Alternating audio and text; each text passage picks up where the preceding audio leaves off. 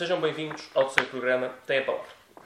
Depois de 17 anos ao serviço da Rádio e Televisão de Portugal, apenas interrompidos por uma curta passagem de um ano pela SIC, o nosso convidado prepara-se para assumir um novo desafio profissional, assumir a direção de conteúdos da Federação Portuguesa, da Federação Portuguesa de Futebol, cargo onde, além do trabalho no projeto televisivo a ser lançado a breve trecho, vai coordenar os vários projetos de comunicação, como um site e várias publicações. Rosto incontornável da televisão portuguesa, o entrevistado de hoje alia a capacidade de liderança, o rigor e exigência e o cuidado no domínio da língua portuguesa a um saber enciclopédico e a uma inelutável versatilidade em vários registros jornalísticos, sendo reconhecido pelos seus pares e pelos portugueses como um dos melhores profissionais da nossa comunicação social. É nosso convidado, Carlos Daniel. Antes de mais, olá Carlos, muito obrigado por ter aceitado o convite. Obrigado, obrigado a ambos. Disseste, em recente entrevista ao programa Alta Definição da SIC, e passo a citar, incomoda-me o ódio que se destila nas redes sociais. Primeira questão. Consideras que as redes sociais vieram apenas facilitar a propagação da intolerância, que já estava enraizada na sociedade portuguesa, ou veio mesmo incrementá-la? Eu acho que essencialmente veio, veio de facto, eh, facilitar a propagação, e não é só em Portugal, o fenómeno é internacional, como nós sabemos, tem dimensões várias, algumas mais preocupantes ainda, que têm a ver com a forma como como as democracias estão a ser, eh, em alguns momentos, atacadas por gente que fomenta mentiras, tem a ver com uh, a forma como nós vivemos no, no, no verdadeiro Big Brother previsto há, há, décadas, em que os nossos gostos, as nossas opções, as nossas opiniões são usadas por uma espécie de agentes secretos que temos em casa, seja o Facebook ou o Google e outros tais, e, e, e conseguindo atuar em função disso, seja uma dimensão mais, mais próxima, se calhar, nessa que tem a ver com a facilidade com que as pessoas no espaço público não só esgrimem argumentos, como avançam para insultos, para difamação gratuita. E, e, e choca-me qualquer destas dimensões, preocupa-me se calhar mais ainda as duas primeiras do que esta última, mas, mas obviamente deixa-me preocupado com esta, com esta coisa que é toda a gente achar que tem o direito a dizer tudo sobre toda a gente.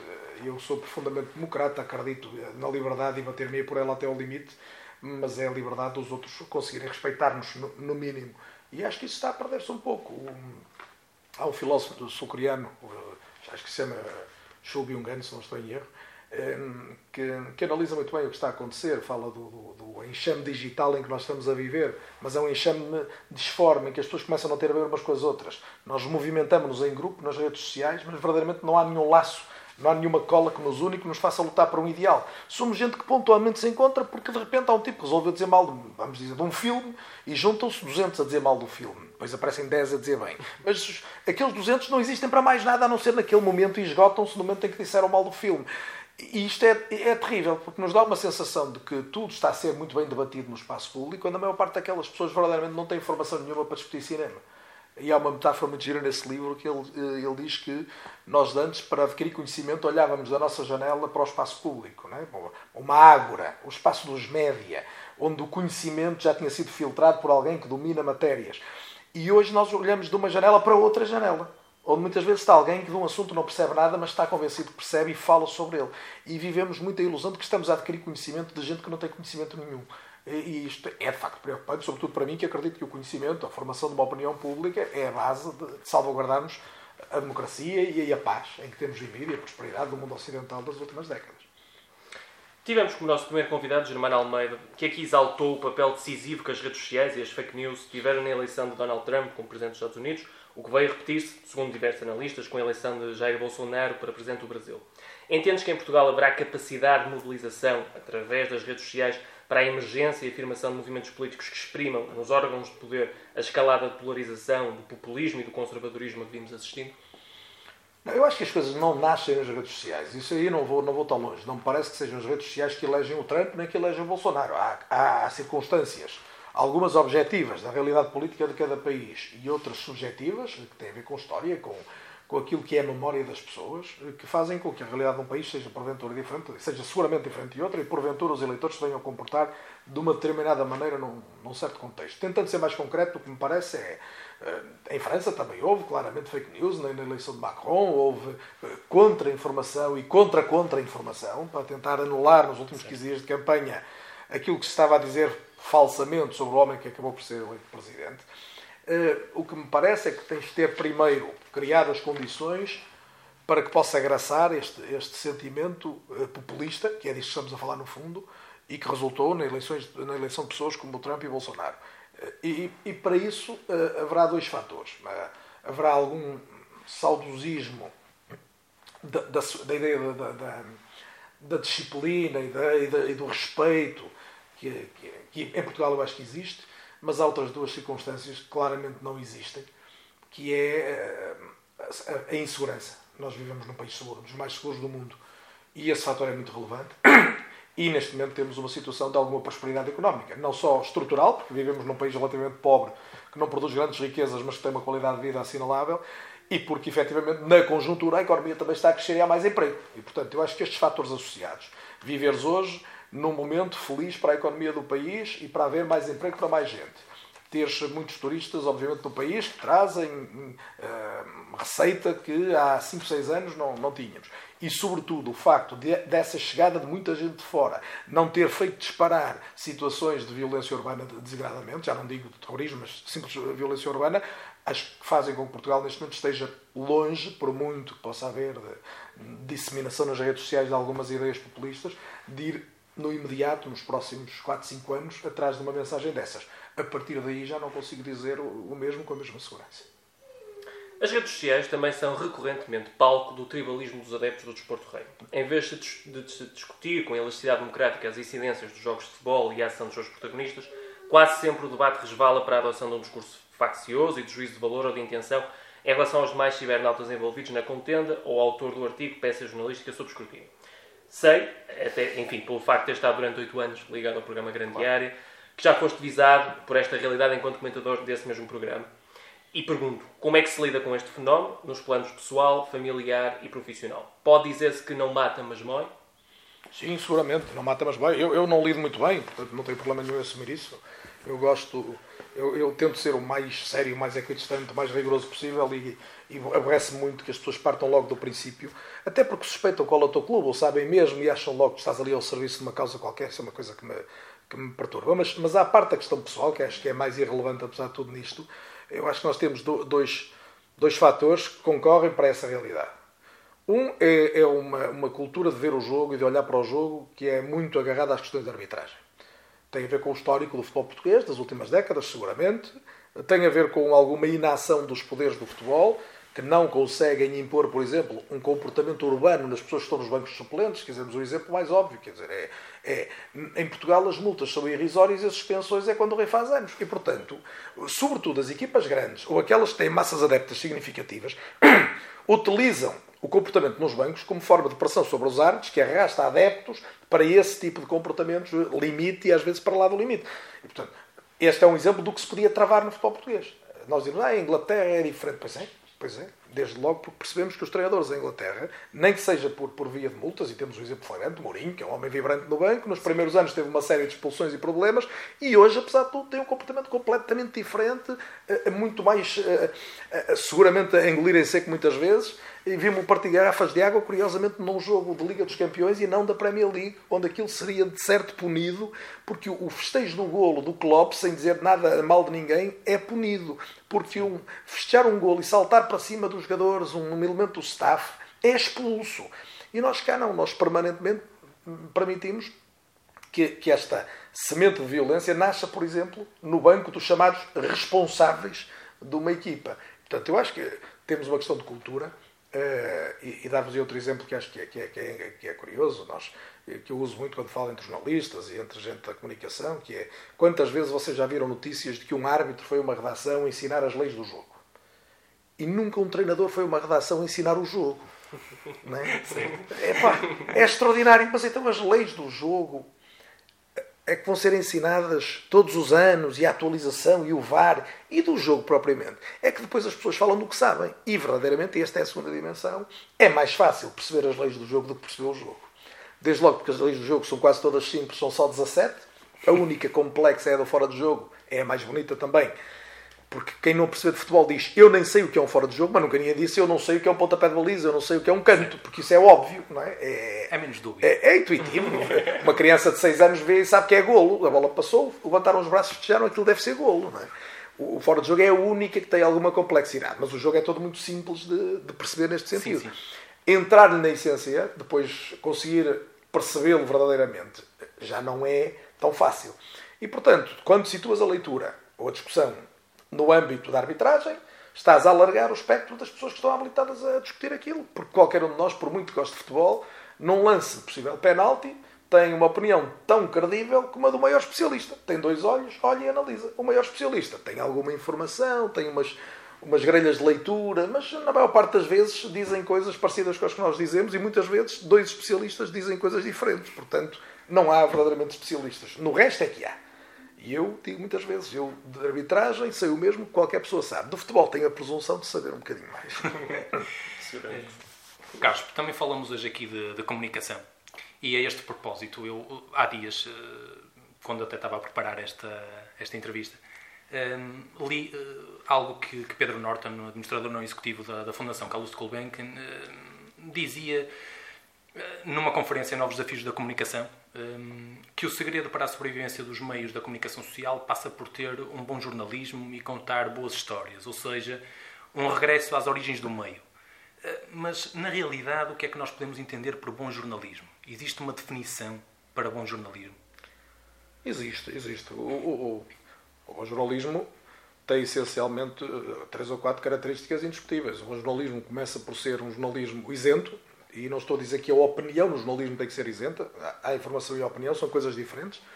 Em Portugal hoje há um órgão que se assume eh, não isento, que é o observador do ponto de vista da opinião, mas que tende a fazer, e eu, eu acho que consegue, um jornalismo, do ponto de vista da notícia, eh, isento. Eh, eu não sei se isto é depois perceptível para o, para o consumidor, que obviamente vê cruzarem-se no mesmo espaço, neste caso do meio digital, umas notícias e uns artigos de opinião. Agora, acho que a isenção na reportagem, no relato da notícia, é um valor crucial, porque é o que mais nos aproxima da verdade. Eh, com rigor, com, com, com, uma, forma, uma, forma, eh, uma abordagem mais completa possível da notícia.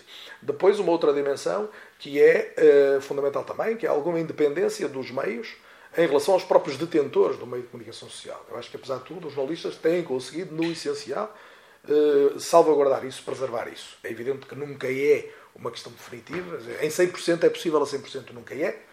Integras um grupo, conheces o que é o objetivo principal desse grupo. Se for público é uma realidade, privada é outra. Normalmente os grupos privados depois têm interesses noutras áreas, enfim. Mas há uma, uma preservação desse espaço da, autonomia e independência que é, que é fundamental. E depois há uma terceira dimensão que eu acho que é a mais difícil na linha do que, do que dizia o Pedro Norton, que ainda por cima é um homem que foi administrador da SIC, conhece os média muito bem por dentro e as contas dos média melhor que eu até seguramente, que é como é que tu continuas a ir ao encontro da notícia, porque isso é caro, o jornalismo é caro. E ir ao encontro da notícia significa gastar dinheiro, significa levar, eh, não ir apenas contar o que dizem as agências, o que vem das redes sociais, o que se pode observar a partir de um canal internacional, significa ir ao local e reportar. E isso está cada vez mais difícil, porque verdadeiramente as pessoas hoje têm gratuitamente a informação pela qual, como consequência, não querem pagar. Se eu hoje tenho no iPhone, como vocês têm, passa aqui a publicidade à, à, à marca, pode ser outro qualquer, no, no, no, smartphone qualquer. Se eu tenho um, notícias a chegarem de economia gratuitas, de política gratuitas, de desporto gratuitas, artigos de opinião, se eu quiser na net, não vou por um, por um, por um link, vou por outro e chego lá na mesma eu depois vou pagar porque a única razão quase é o hábito. Eu, por exemplo, gosto de ter um jornal de papel ou uma revista na mão, gosto de ler eh, por hábito, mas a nova geração, como vocês sabem, já não, não, não cresceu a comprar jornais de papel. E, portanto, isso morreu desse ponto de vista. Como é que se consegue que o modelo de negócio seja eficaz quando, a somar a isto, temos a, a publicidade a, a ter mais espaço também de penetração? Ou seja, o financiamento pela via tradicional também a ter dificuldade, pelas razões óbvias, de por muito que se coloquem anúncios nos, no, nas notícias digitais, nós tendemos a fugir dos anúncios e a fechar mal podemos, porque nos intervalos da televisão, eh, hoje com as gravações automáticas, com, com os programas eh, pré-gravados, com as, eh, os, os OTTs, portanto, o que nos está a chegar através das Netflix, das Amazonas, quem é que vê um intervalo publicitário hoje da televisão muito menos gente do que acontecia até aos 10 anos? E, portanto, o valor baixou, o financiamento é mais difícil e as coisas continuam a custar o mesmo ou mais. Fazer uma equipa de reportagem, ir a Cuba ou ir à República Dominicana, não é, não é ir de férias, é, é ir lá contar e custa dinheiro. A esse propósito, eu queria pegar precisamente pelas últimas palavras do, do Carlos uh, e por falar no modelo um, do negócio. Um, na verdade, a queda das receitas publicitárias, da venda de jornais, a fuga dos leitores para o mundo digital alterou a perspectiva da, da indústria. Um modelo de negócio que deverá presidir a uma maior sustentabilidade da comunicação social eh, no futuro terá forçosamente que assentar em menos publicidade e mais conteúdos digitais, na sua opinião? Mas o problema é sempre quem é que paga o conteúdo digital. Para já estamos a partir de, uma, de, um, de um, princípio uh, benigno e otimista que é de que há aqui uma migração de leitores. Falta perceber se as pessoas que não se habituaram a ler verdadeiramente leem nos meios digitais. Eu, acho, eu ainda não tenho certeza disso. Eu não sou um fatalista, não acho nada no meu tempo é que era bom, isto há uns anos era fantástico. Não, eu acho que há gente nova extraordinária a fazer coisas maravilhosas, como sempre houve, e com cheias de ideias. Agora, a, a dispersão da oferta é tão grande, de, de, de, momentos de entretenimento que nós temos, e acho que todo, qualquer, qualquer um de nós experiencia isso todos os dias. Quer dizer, quantas vezes vamos ler qualquer coisa e aparece uma coisa divertida que alguém nos manda e nós vamos perder tempo a ver a coisa divertida, que é um, é um filme, é um link, é um jogo, é o diabo. E de repente deixei de ler três ou quatro artigos que ia ler porque me estou aqui a, a divertir mais um bocadinho. Hum, e, portanto, eu para já tenho dúvidas em relação a isso. Se estamos de facto a migrar ou se apenas estamos a, a mingar ou a minguar eh, para perder leitores. E depois, eh, a questão, uma questão não exclui a outra. O facto de, de haver mais notícias no meio digital, elas têm sempre que ser pagas. E apesar do formato ser mais barato, é mais fácil pôr no meio digital do que no sistema radioelétrico, desde logo em Portugal, por exemplo, para fazer televisão precisa de uma licença, não é qualquer um que pode, não é? Ou uma rádio. Sendo mais fácil, eh, e mais barato, eh, o conteúdo depende sempre da capacidade de ter dinheiro para viajar, para telefonar, de, de, contratar os melhores para fazerem melhor, porque nós podemos fazer, querer fazer ótimo jornalismo, mas se contratarmos só miúdos inexperientes, eles não vão fazer ótimo jornalismo. Há alguns miúdos talentosíssimos que, agrupados a pessoas com mais experiência, vão fazer coisas magníficas. Mas as pessoas com mais experiência andam cá há mais anos, custam mais dinheiro. Uh, os, os, os, opinadores, as pessoas fazem opinião hoje. Eu acho que o, um dos caminhos mais seguros para os média é seguramente uma opinião de, quali de qualidade em várias áreas. Porquê? Porque o receptor está muito mais perto. As redes sociais têm essa vantagem. Nós também percebemos, tem essa e várias, nós também percebemos muito mais depressa o feedback. Ou seja, o grau de exigência do receptor hoje, mesmo que haja menos gente do outro lado, é maior. E as áreas do futebol, do cinema, da música, por exemplo, são flagrantes. Há uma data de malta mais nova que sabe imenso daquilo. E, portanto, só respeita se do outro lado houver especialistas, verdadeiros especialistas. Certo. Porque se não houver. E os especialistas custam dinheiro, que diabo? Porque voltamos é ao mesmo. Porque é alguém que investiu na sua formação, que tem uma vida dedicada àquilo, que faz com que saiba. E eu estou a falar destas áreas porque são áreas de paixão, é mais fácil. É claro também há gente que sabe de política, que sabe de filosofia, mas as áreas de paixão, da arte, não é? Eh, e o futebol está nas artes, não é? para mim, como está, como está a música, como está a literatura, como está o cinema, são áreas onde é muito fácil quem se apaixona saber. É? Nós, nós, aprendemos mais fácil aquilo que gostamos do que outras coisas. Até por uma simples caderneta de cromos. É tudo isso, tudo isso. E dos livros, e, de, e, dos discos, e do nome das bandas. E, quer dizer, isso. Há malta hoje que, que, conhece coisas de há 30 anos, apesar de ter uh, 27, se calhar. E, portanto, é para essas pessoas que nós trabalhamos. É à procura desse tipo de, de, de, de público que também temos de ir. E, portanto, só vamos com conhecimento. E o conhecimento custa dinheiro. Portanto, a minha visão um bocadinho pessimista tem a ver com isto. Tem a ver, nós não podemos criar a ideia de o facto de ser mais fácil tornou tudo mais barato. Não é absolutamente verdade e, e, e está a ser mais difícil pagar. O, o jornalismo é verdade. Enquanto não, parece contudo que as redes sociais vieram para ficar, e ainda retomando o tema redes sociais, e vieram mesmo ocupar um papel cada vez mais omnipresente na vida de cada um de nós. Em sentido contrário, vemos assistindo ao declínio da comunicação social tradicional, que havia assumido até aqui um papel moderador. Retomando aqui a questão deixada pelo Presidente da República, Marcelo Rebelo de Sousa, não tem o Estado a obrigação de intervir nos mídias? E se sim, como deve fazê-lo? Como caracterizas a crise instalada nos meios de comunicação social, marcada pela precariedade vivida por muitos profissionais, ameaças de despedimentos coletivos? Trata-se de uma nova censura? Não, eu, eu, eu, eu sou moderadamente otimista. Portanto, uh, tocas aí várias, várias questões. Uh, para já, o, o quando diz o papel do Estado. Eu acho que o papel do Estado tem, tem duas dimensões. Eu acredito na importância dos meios, dos meios de comunicação do Estado. Para mais, no atual, no atual contexto, acho que nunca foi tão evidente que há uma diferenciação que, que podem fazer em relação aos outros. Eu acho que quem hoje vê as televisões portuguesas, e até podemos pegar nos simples exemplos dos canais de notícias, e percebemos como houve aqui um mimetismo à volta do estilo Correio da Manhã, é? como de repente a TV24 e a SIC Notícias estão mais próximas do, do, do registro Correio da Manhã. Debates longos, temas de sociedade e de desporto, eh, em dias consecutivos, autênticas novelas da vida real, à volta, seja de Bruno de Carvalho, seja de Borba, seja de assuntos diferentes. E vemos como pode haver um canal de notícias, neste caso da RTP, que faz, e eu acho que tem feito, podia fazer mais, eventualmente sempre, e melhor, mas, mas tem feito algo, algo diferente. A própria RTP, no seu todo, normalmente está a apresentar propostas de programação diferentes. Está mais diferenciada. Às vezes, se calhar, mais por demérito dos outros, até do que mérito próprio. E eu já dizia isto quando, quando estava na RTP, portanto, não é nenhuma crítica. Faço parte, ainda me sinto parte disto. E, portanto, uh, parece-me que, que é possível e, portanto, é absolutamente fundamental preservar. E preservar com qualidade. Não preservar pelo, pelo basismo, não preservar pela temos que ter lá gente, porque estamos preocupados com os empregos do setor público. Não. Temos que preservar em ordem a que as pessoas tenham uma pluralidade maior de formas para, para lerem o mundo. E estou a falar de jornalismo, mas estou a falar de produção audiovisual, por exemplo, em Portugal. Quer dizer, quando todo o mundo está a fazer séries de qualidade, e nós vemos, e hoje é um fenómeno extraordinário que rivaliza já com o cinema, que tem os melhores atores que só faziam filmes, hoje fazem televisão. Nós, em Portugal, a RTP tentou lançar nos últimos três anos que um, Lançou um, algumas boas séries. Lançou algumas boas séries, mas não chegaram ao grande público. Nós também temos um perfil de público muito sul-americano, muito de telenovela e desporto, é o que temos.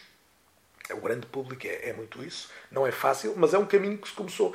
Que faz todo o sentido que Portugal tente produzir séries de televisão.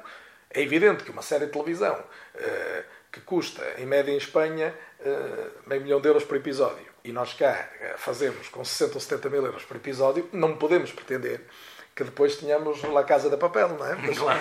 mas acho que há um caminho, e que, e que, é um caminho que é importante seguir, porque me parece que ah, vai havendo know-how. Nós, nós, por exemplo, pegando a telenovela, a telenovela é um bom exemplo. Eu não sou hoje consumidor de telenovelas, mas se Portugal ganha uns Emmys nas novelas, e há tantos países a fazer novelas, e alguns há muito mais anos que Portugal, é seguramente porque houve um caminho de produção de novela que permite hoje que Portugal tenha não só uma máquina oleada, como até em alguns momentos conseguir bons produtos dentro daquele segmento. Ora, eu acho que é perfeitamente possível fazer isto a outros níveis, porque na novela nós sabemos que temos público, noutros compete ao Estado. É um pouco como o cinema. Eh, só se filma em Portugal se o Estado der dinheiro. Mas que diabo, o Estado dá dinheiro. Se calhar, muitas vezes mal distribuído, com critérios altamente discutíveis. Mas a verdade é que só há cinema em Portugal.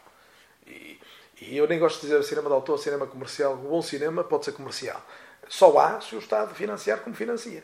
E, portanto, há toda uma lógica audiovisual que a televisão, neste caso, concretamente, até mais que o jornalismo integra e que é, em que é fundamental o, papel do Estado.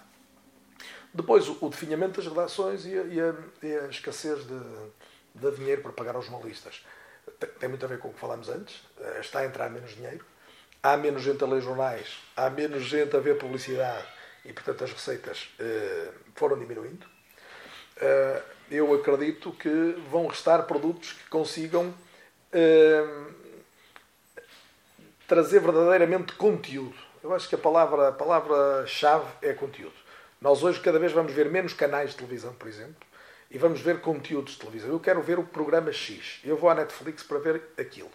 E eu quero, eu sei que a RTP está a dar não sei o que, eu ponho a gravar. E, portanto, nós deixamos de ter um rio que corre é? linearmente e passamos a ter um lago no qual nós vamos pescar o produto que queremos. E, e o, o, segredo deixou de ser ter uma barragem, não é? Onde nos param, e passou a ser uh, colocarem uns peixinhos coloridos que nos atraiam. E, e, e, eu acho que esta imagem é muito o que é hoje a realidade. E, portanto, vai triunfar mais quem, em vez de apostar numa massa disforme, apostar em gente mais especializada. Eu há muito que digo isto nas redações.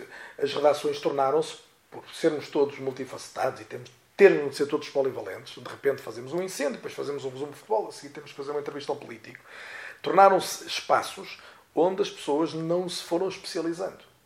Eh, e se vocês quiserem, as pessoas que têm algum sucesso são aquelas que conseguiram alguma especialização em algumas áreas. E tu dizes, eu quero alguém para a política, fulano. Eu quero alguém para a grande reportagem de sociedade, cicrano. Eu preciso de alguém que faça crónica, não sei o quê, fulano. Eu quero alguém que faz uma história, que conta uma história...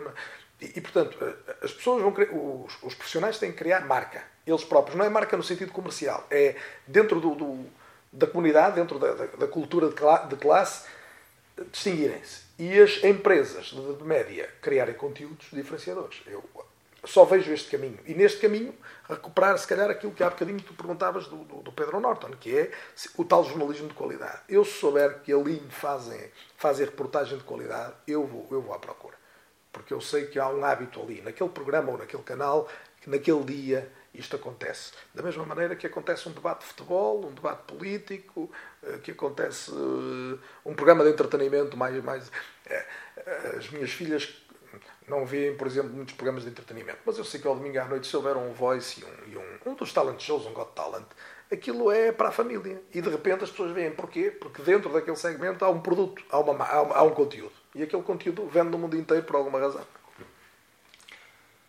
Vimos assistindo ao longo do mandato do Dr. Fernando Gomes na, na, Federação Portuguesa de Futebol, mudando agora um bocado a agulha da, da conversa, um, a um assinalável investimento na, na, criação e dinamização dos seus próprios canais de comunicação, seja através da contratação de profissionais de nomeada, eh, como por exemplo o Germano Almeida, uh, o multipremiado Jaime Cravo, autor de Report TV, da Sport TV, ou Andreia Sofia Matos, uh, ex-Bola TV e TVI, seja na produção de conteúdos próprios e exclusivos, infografias, bastidores de estágios das seleções nacionais, o que vem ocorrendo em paralelo com a conquista de enormes sucessos desportivos, nos séniores e na formação, nomeadamente, e já à cabeça, a vitória inédita no Campeonato da Europa de 2016.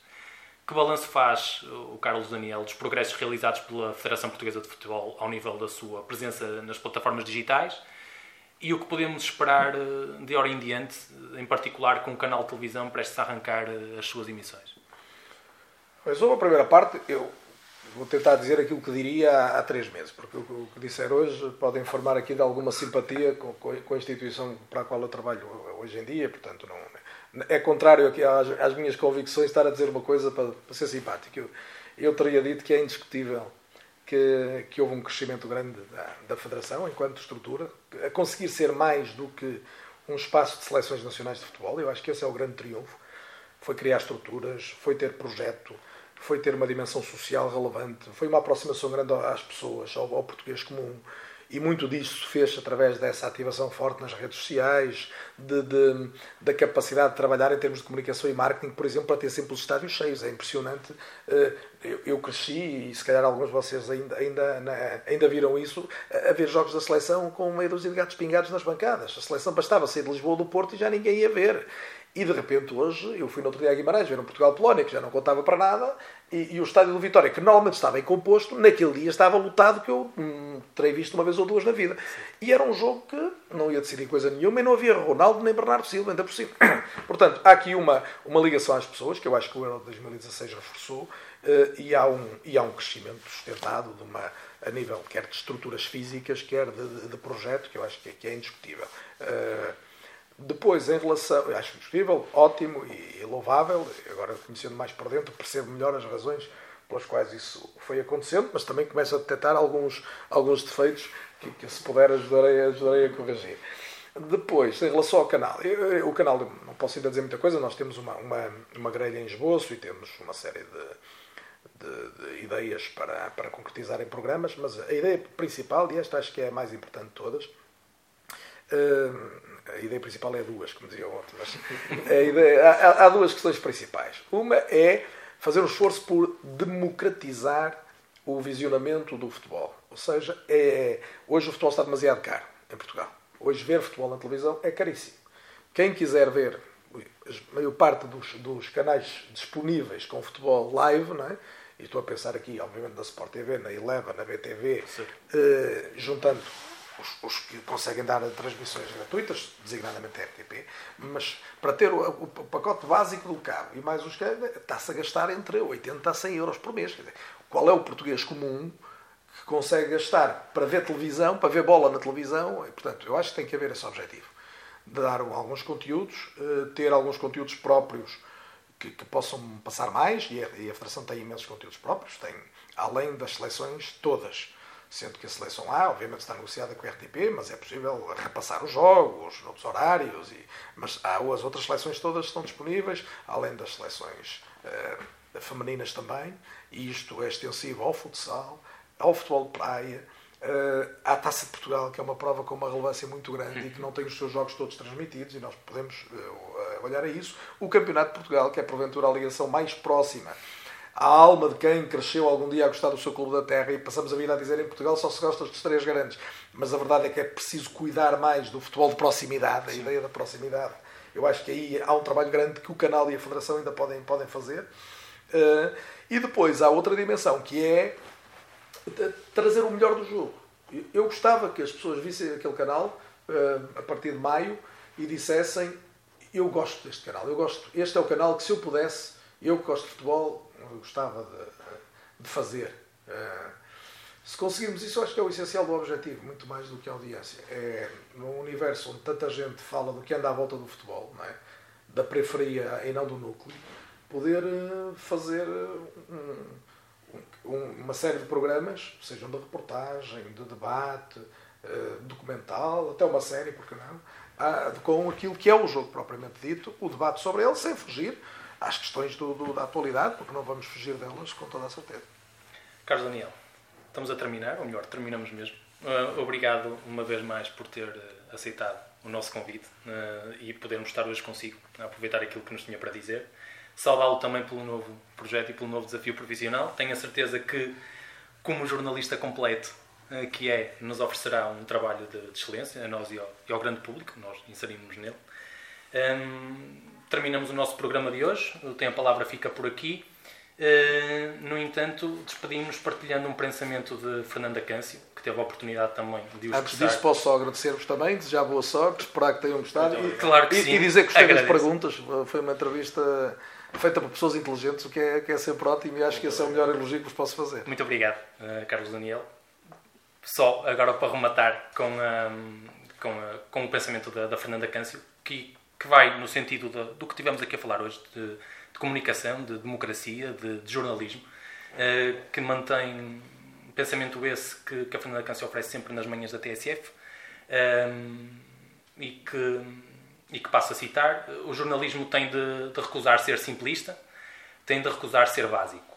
Porque não é tudo uma questão de verdade e mentira, porque não há sempre culpados para apontar, porque o mundo não se divide em bons e em maus, nos nossos e nos outros. É possível, até desejável, que fiquemos mais confusos depois de ler uma boa reportagem do que estávamos ou éramos antes. Não podemos, por exemplo, perguntar seriamente porque caiu uma estrada em borda sem nos apercebermos da densidade do real. Salvar o jornalismo não é possível se o público não quiser complexidade e buscar apenas espetáculo e confirmação das suas ideias e preconceitos. Não é possível se continuarmos a deixar chamar jornalismo algo que não é. E não estou a falar de fake news. É costume dizer-se, e bem, que não há democracia sem jornalismo. Menos comum é reconhecer-se que não há jornalismo sem uma democracia madura. Por este andar, Portugal não terá nenhum dos dois. Obrigado a todos, encontramos em breve.